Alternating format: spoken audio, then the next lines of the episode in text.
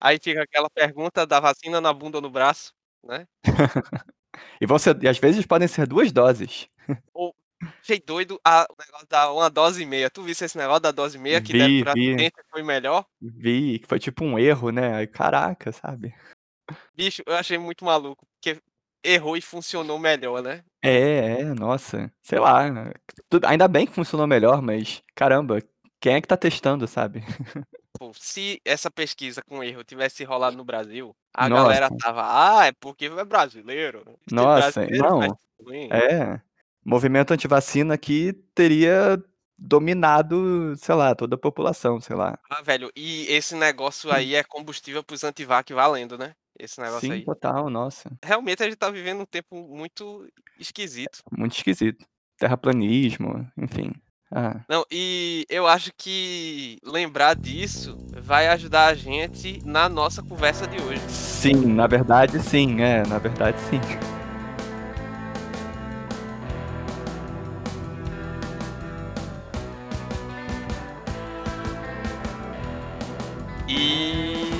E aí essa galera está começando seu produto audiofônico de entretenimento no calor.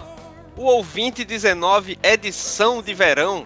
Esse programa ele é realizado e idealizado pela Juban, Juventude Batista de Moreno e apresentado por mim, Felipe. Hoje quem está aqui curtindo o mormaço, suando em bicas, com a pizza debaixo do braço, ou não, não sei, é o meu amigo Rodrigo. Olá pessoas.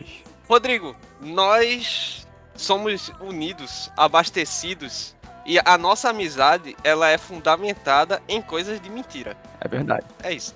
Aí o pessoal deve estar pensando, né, meu Deus, que amizade falsa é essa?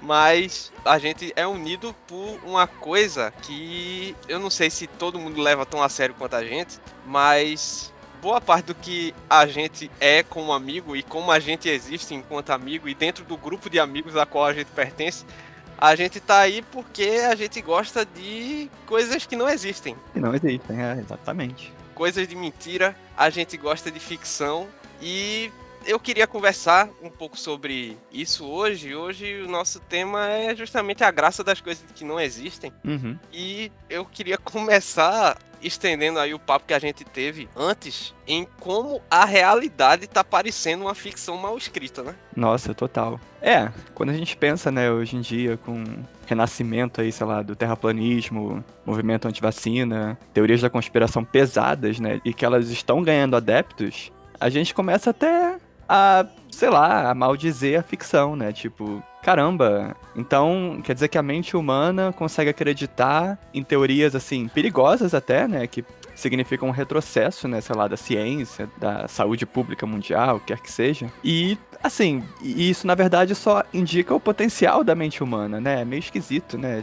É, por um lado é terrível, mas por outro, veja só, as pessoas estão com, algumas pessoas estão convencidas dessas teorias, né? Levam elas às últimas consequências. E o doido é que tem aquela máxima, né? Que a diferença entre a ficção e a realidade é que a ficção tem que fazer sentido e a Sim. realidade não tem essa obrigação. E Sim. cada vez mais isso se confirma, porque ao longo dos anos a gente tá vendo a ficção ficando melhor e a realidade ficando mais absurda.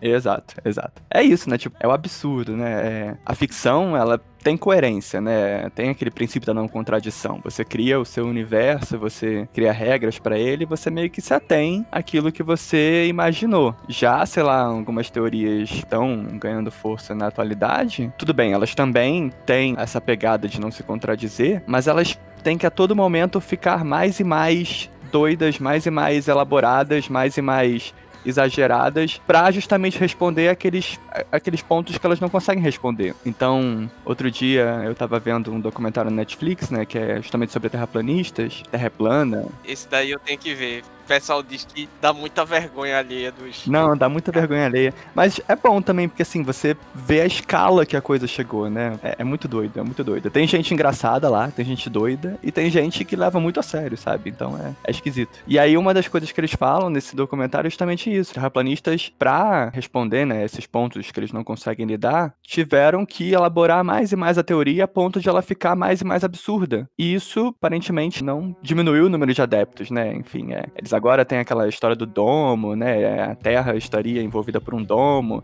e o céu, o Sol, a Lua, as estrelas seriam projeções, né? Tipo, seria, haveria uma grande teoria da conspiração de alguém que estaria projetando imagens no céu, sabe? Ah, caraca, sinceramente. Mas para você ver, apesar disso, existe, né? As pessoas estão lá acreditando piamente nisso. O pior é que, tipo, se a gente, se isso fosse uma ficção, muita gente ia dizer, esse negócio não faz nenhum sentido. É, é, exatamente. Ai. Não dá para acreditar no negócio desse. Como é que ia custar isso, né? Como é que isso daí se mantém? Isso não tem como. Olha é. aí. Mas, sério, eu fico pensando. Porque, assim, essas paradas, elas são divertidas até a galera começar a acreditar, né? É, é isso. E, assim, eu acho muito doido porque a galera, eu acho que eles não têm muita noção do trabalho que dá para fazer as coisas do jeito que eles acham que as coisas são feitas, assim. Porque, Sim. bicho, às vezes a galera não consegue, tipo, regularizar o abastecimento d'água, tá ligado?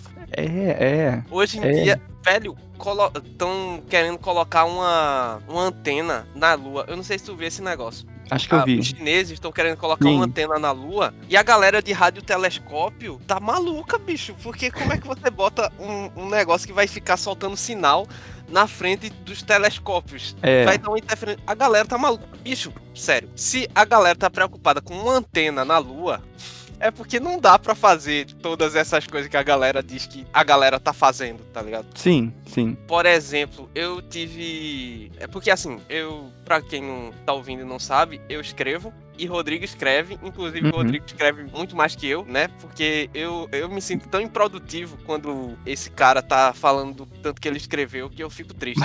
Mas volta e meia eu tenho algumas ideias para algumas histórias. E a última ideia que eu tive implicava que uma determinada, um determinado lugar onde se passa a história precisava ficar isolado, porque é como se fosse assim: sempre tem o evento que ele separa o lugar que você quer trabalhar da realidade para você criar suas próprias regras, né? Isso. E que ia ter alguma coisa, tipo uma espécie de acidente e um tal. Apocalipse, né? Um acidente, tipo um vazamento químico, um gás, alguma coisa assim, que ia afetar só a galera que vivia naquele lugar e que ia não só transformar esse lugar num, num local que tem pouca comunicação com o mundo externo, mas também que ia impedir a galera que tá lá de sair porque uhum. teoricamente uhum. seria o único ambiente onde eles poderiam viver. Aí, tipo, a minha ideia ela parou no, mas velho, como é que eu vou impedir esse negócio de se espalhar assim e manter só nesse lugar?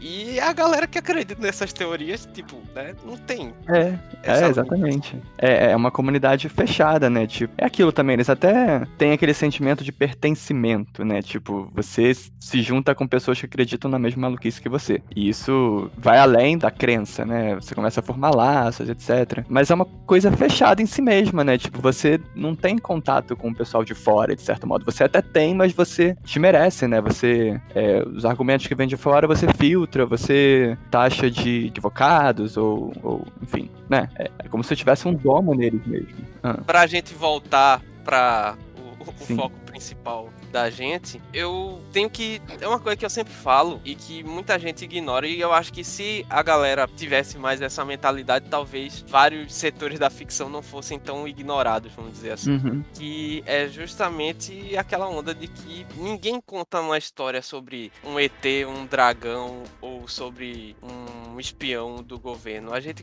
conta a história sobre nós mesmos, né? Isso, sobre as pessoas. A ficção é pessoas falando sobre pessoas se a gente coloca um, uma pele de fantasia medieval, de espionagem da Guerra Fria, ou de aventura futurista, space opera, ou seja lá o uhum. que for, isso daí é um mero detalhe, porque Exato. ainda somos nós contando histórias sobre ser pessoas, ser Isso. humano. E, Exato. e é uma coisa que antes, né, os mitos serviam para isso, né? Antes de existir ciência, as histórias elas nos ensinavam coisas, né? Uhum. E hoje em dia a galera muitas vezes ignora que as histórias ainda podem ensinar coisas pra gente. Total, é isso mesmo. É, eu acho que a ficção ela só é chamada ficção por causa dessa dessa pele, né, de elementos fantásticos que ela veste. Mas No fundo ela trata dos mesmos problemas, das mesmas questões, das mesmas pessoas que a realidade aborda, né? E isso é, é necessário até para o escritor conseguir ter ressonância junto ao público, né? Você, quando você começa a, a falar sobre, sei lá, temas que não têm importância para a galera que tá lendo, você perde a, a atenção. É uma questão de verossimilhança, né? Tipo, a ficção ela não é verdade, mas ela tem que ser verossímil. Ela tem que ter um pé na realidade, mesmo que o, os outros 90% do corpo estejam mergulhados no universo fantástico. É essa ponte aí que, com que você vai conseguir se conectar com o leitor.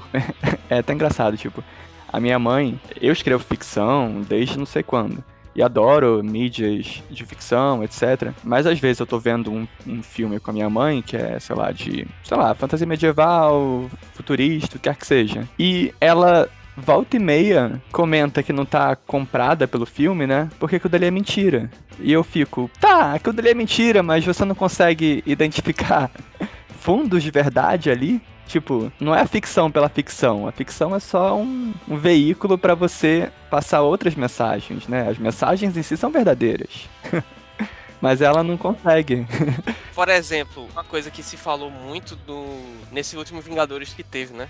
Que, pô, tem ali personagens que estão passando por estresse pós-traumático, estão passando por depressão, pessoas que estão superando luto. E assim, bicho, tudo bem que tem super-heróis voando, ameaças cósmicas e, e, raios e feiticeiros e é, homens-aranhas e derivados, uhum. mas ainda tem ali a ideia, né? A ideia de recuperar o que a gente perdeu. Isso daí é uma coisa muito de verdade, assim. Uhum. Talvez uhum. não seja contada da maneira mais primorosa, né? Porque, claro que a gente não vai dizer aqui que um filme de super-herói ele tem uma narrativa superior ao é, filme tem. que tem o roteiro indicado pro Oscar. A gente também não, não tem tá isso, é. Mas é porque muitas vezes a fantasia ela distrai, né? Muitas isso. vezes a fantasia distrai o público. Mas ainda é ali um negócio que se você sublimar algumas coisas, ele pode, pode lhe conquistar, assim. Porque, uhum. pô, tu pega filmes, por exemplo, o Mad Max Estrada da Fúria,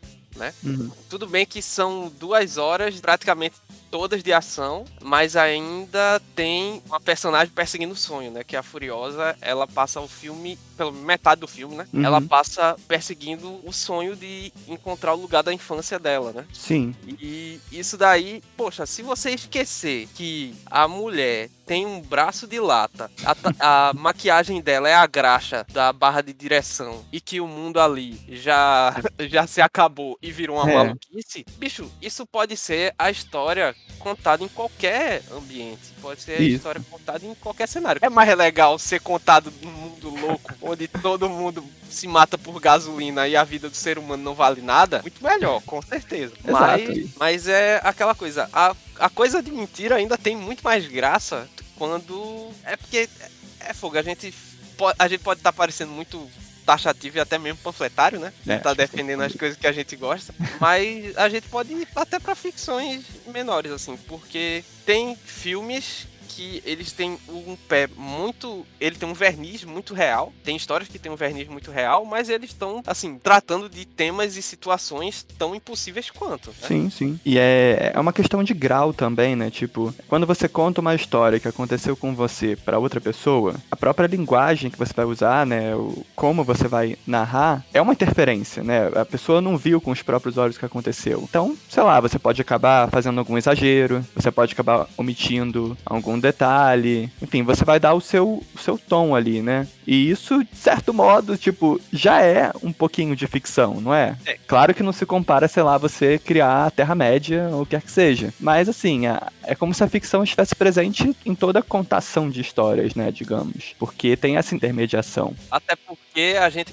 voltando pra conversa no começo, a gente perdeu o mito, né? É. As histórias têm que vir de algum lugar né? Sim. Se elas saíram do, do ambiente, vamos dizer assim, religioso, né? Se ela saiu do ambiente pedagógico, que uhum. a gente a, aprendeu a viver antes através de histórias e hoje em dia a gente apresentado para as regras de convivência de uma forma mais direta, né? Uhum. A gente ainda precisa contar histórias, porque faz parte Exato. da gente, né? Exato, exatamente. É, eu acho que varia de pessoa para pessoa, né? Sei lá, minha mãe é mais, não sei como é que eu posso chamá-la, cética, sei lá, não sei. Inclusive, eu vou abrir um parênteses aqui. Quando eu conheci a tua mãe, eu descobri que aquelas senhoras da novela eram todas baseadas em pessoas de verdade. Porque, bicho, ela parece muito extraída de uma, uma novela da Globo, Nossa, tá era ligado? muito show off, ela é muito. Porque eu cheguei lá na casa desse rapaz, aí tava a mãe dele, a mãe dele com assim, aquelas roupas com manga compridona colorida e pulseira e colar e não sei o que. E a casa cheia de, de coisa e, Não, e de não. negocinhos de decoração e não sei o que. E assim, eu olhei pra ela e, bicho, eu pensava que isso tudo era inventado, mas é verdade. É, é, é tipo isso. Claro que ela tem o estética dela lá que ela gosta. Aí, aí assim, isso aí é um exemplo da ficção que encontra a realidade, né? Porque a, É, gente, é. A gente, como a gente não vê aquilo no dia a dia da gente, a gente pensa que aquilo não existe, né? É, tipo, existem pessoas e pessoas, algumas são mais céticas, enfim.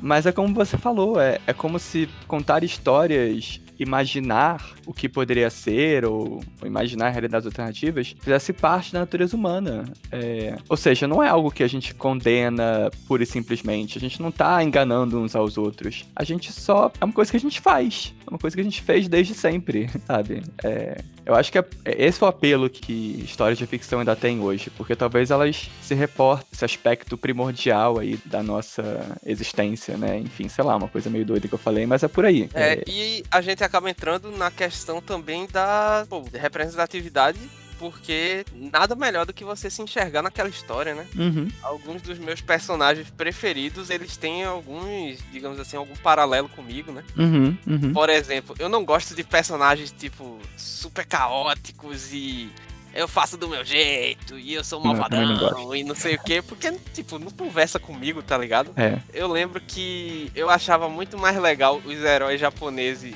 de desenho japonês do que os heróis de desenho americano, que a galera de desenho americano era tudo bombado, né? E eu Sim. sempre fui magrinho. Aí, pô, a galera pega Cavaleiro Zodíaco, todo mundo magricelo ali naquele negócio. É, é, Você se conecta muito mais fácil, né? é, exato. Não, e sobre isso, de, de você não se identificar com o personagem, isso, isso ser um, um, um turn down, né? Tipo, é, uma coisa ruim. É, eu tava vendo outro dia, eu não sei se eu posso falar aqui, mas tipo, depois você corta se não puder. Aquela Ah, série. The Boys. Ah, é, bicho, a gente, a gente indicou The Boys já umas três vezes pra Ah, galera é? que, Ah, que escuta a gente assistir. A gente só lembra, a gente só faz 18 questão mais, de hein? lembrar de que a classificação é para 18 anos. Exatamente, é. é. Não, The Boys é uma das coisas mais pesadas, se não a mais pesada que eu já vi nos últimos anos.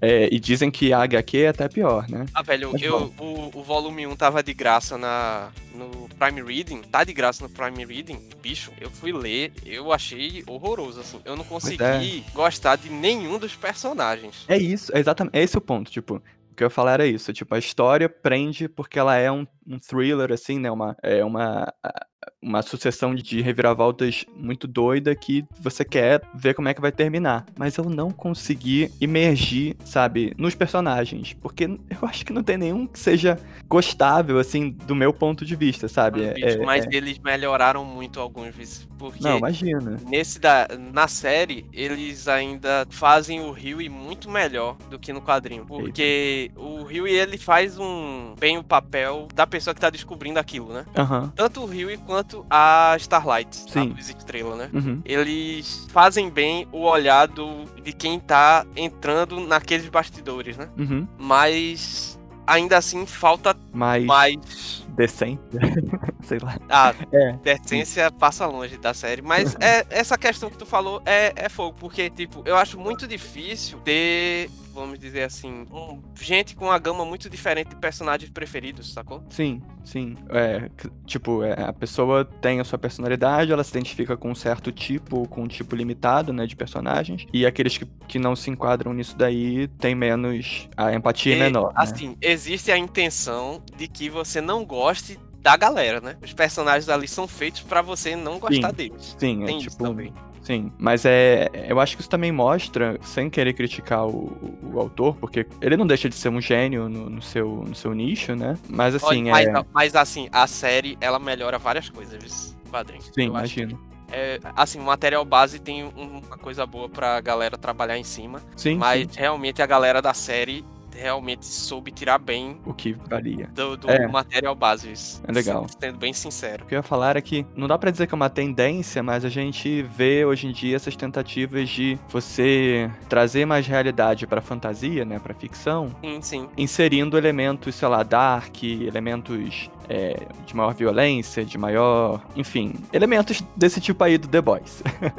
Só que eu acho que você tem que fazer isso com alguma moderação, porque senão você corre o risco de perder até a verossimilhança. Sei lá, é como se. Pra mim é como se 90% dos personagens do The Boys fossem, sabe, deturpados, assim, horríveis, sabe? É, É porque a gente entra na, na questão da sátira, né? Que é, tudo bem, concordo. se a gente for encarar, assim, realmente lembrar que aquilo é uma sátira, aí faz um pouco mais de sentido todo mundo ser muito exagerado, É, né? Concordo. Tudo ser muito exagerado. É. E, assim, nem todas as sátiras funcionam, porque nem todas são tão bem feitas, né? Mas eu prefiro coisas como Umbrella Academy, que é Sim. mais uma desconstrução do que uma sátira, né? Sim, sim. Ou até mesmo Watchmen, que ele Sim, satiriza em alguns momentos, mas ele também é uma, uma desconstrução. Né? Isso. Uma desconstrução quando é bem feita, né? Porque tem alguns caras que fazem filme de super-herói aí que faz o negócio mal feito e diz que É. foi desconstrução, não, não como. Mas eu acho que é isso. Acho que muita gente acaba se privando de algumas experiências só porque tem puramente preconceito com em cima do verniz da coisa, né? sim, sim. Porque no final, assim, mesmo o drama que ganhou o Oscar pode estar contando a história de um filme de que a galera luta com um dragão, por exemplo. Eles só Sim, estão sim. usando elementos diferentes, símbolos diferentes e talvez uns diálogos um pouco mais bem escritos, né? Mas É. é, é isso. Eu acho que às vezes o que falta. É, o que falta em pessoas como a minha mãe seria talvez ler mais, né? Ler até. Pode ser literatura de fantasia, qualquer outra literatura. Porque quando eu penso assim, sei lá, quando eu comparo o processo envolvido na leitura com o processo envolvido em você acompanhar outras mídias, né? Sei lá, um filme, uma série. Eu acho a leitura até mais fascinante, porque são, tipo, é tinta no papel, são palavras. Mas se você se deixar emergir, Uhum. as cenas começam a vir na sua cabeça. Tipo, você começa a enxergar lugares que não existem. Você começa a acompanhar personagens que, no fundo, não existem. Você, sei lá, você pode até ter as sensações, né? Você vai sentir o, o- a felicidade de um personagem, a, a, a tristeza de outro, é, o calor de uma fogueira, o que quer que seja. E se você estiver lendo Crônicas de Gelo e Fogo, você sente raiva. Você sente raiva, é exato. Você, descobre que você consegue sentir ódio. acredito! né? Não acredito Não, nisso. tipo. Que aconteceu comigo, uma história engraçada disso. Eu tava, quando eu tava lendo as crônicas de Fogo, né? Eu tava lendo a versão em português de Portugal porque eu não, não, não tava aguentando a espera da tradução pro Brasil, né? Português brasileiro. Lá no, em Portugal já saía com maior antecedência. E o livro que eu a versão que eu tava lendo continha sempre um capítulo ale- aleatório no final do livro seguinte, como se fosse um- um- um.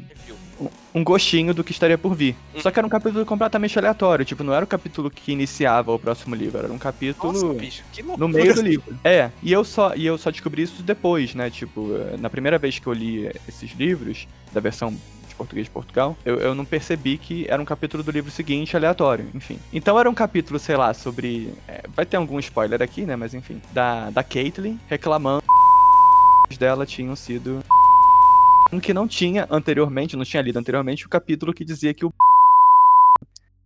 E aí quando eu li esse capítulo sem ter o antecessor, nossa, eu acho que eu quase taquei o livro na, na parede, assim, sabe? Porque, caraca. Ah, velho, eu tive um, alguns momentos de, de saco de o livro na parede. Assim, vontade, né? Porque o livro é caro, né? É, Aí a vontade de sacudir na parede foi grande em alguns momentos. Isso. é, não, e foi isso. É, isso, é só pra, é um exemplo, né? Mas só pra fechar o meu raciocínio, há um tempo atrás eu li um textinho, uma notícia de jornal, que dizia que uns neurocientistas acho que franceses, não sei, os neurocientistas aí tinham estudado o cérebro, o nosso cérebro, né, como é que ele funciona durante uma leitura. E eles identificaram que aquelas áreas do cérebro que se acendem são exatamente as que correspondem ao que o personagem tá vivendo. Então, tipo, quando o personagem tá lá triste, o escritor consegue passar essa tristeza, no nosso cérebro se acende a, a parte correspondente à tristeza, sei lá, sabe? É muito doido, tipo, você. é- são coisas que não existem, mas elas têm um impacto muito real, sabe? É muito real mesmo, tipo. Já vi gente falando que a leitura ela é primordial ou pelo menos ela é decisiva no desenvolvimento de empatia. Porque Uhum, se você uhum. leu uma história sobre uma pessoa que está naquela situação, você consegue desenvolver empatia muito mais fácil. Sim, perfeito. É, concordo. Então a gente chegou à conclusão aqui que a ficção nos torna humanos. É Sim, por causa dela que nós ainda somos. Veja só você. Sim. Caramba, eu pensei que a gente ia ter uma conversa muito rasa aqui, velho. Eu tô impressionado na, na conclusão que a gente chegou. E eu não vou falar mais nada pra gente não estragar esse momento. fechou bem. É, vamos lá. Então, é isso. Rodrigo, muitíssimo obrigado pela sua participação. Nada, agradeço o convite. Eu Vou convidar mais vezes, se possível. Eu não sei, né? E. Mas fica aí. Quem sabe no verão que vem tu volta pra gente falar de outra coisa. Sim, espero que até lá esteja menos quente, ou mais, por causa do aquecimento global. É que pra muitos é ficção, olha aí. É. É, é. E você encontra o nosso podcast na nossa página do Anchor, anchor.fm barra ouvinte traço 19. Anchor se escreve A-N-C-H-O-R. Nós também estamos disponíveis no Spotify, no Deezer, no Apple Podcasts, no Google Podcasts e em praticamente, acredito eu, todos os aplicativos de podcast que você encontrar pela sua frente. Se você usa algum aplicativo, dá uma assinada lá, segue ou assina o nosso podcast, porque se você usa qualquer um que não seja o Spotify, ele vai notificar você quando sair o episódio novo, certo? Então é isso, fiquem bem, lavem as mãos, fiquem com Deus e tchau. Tchau, tchau.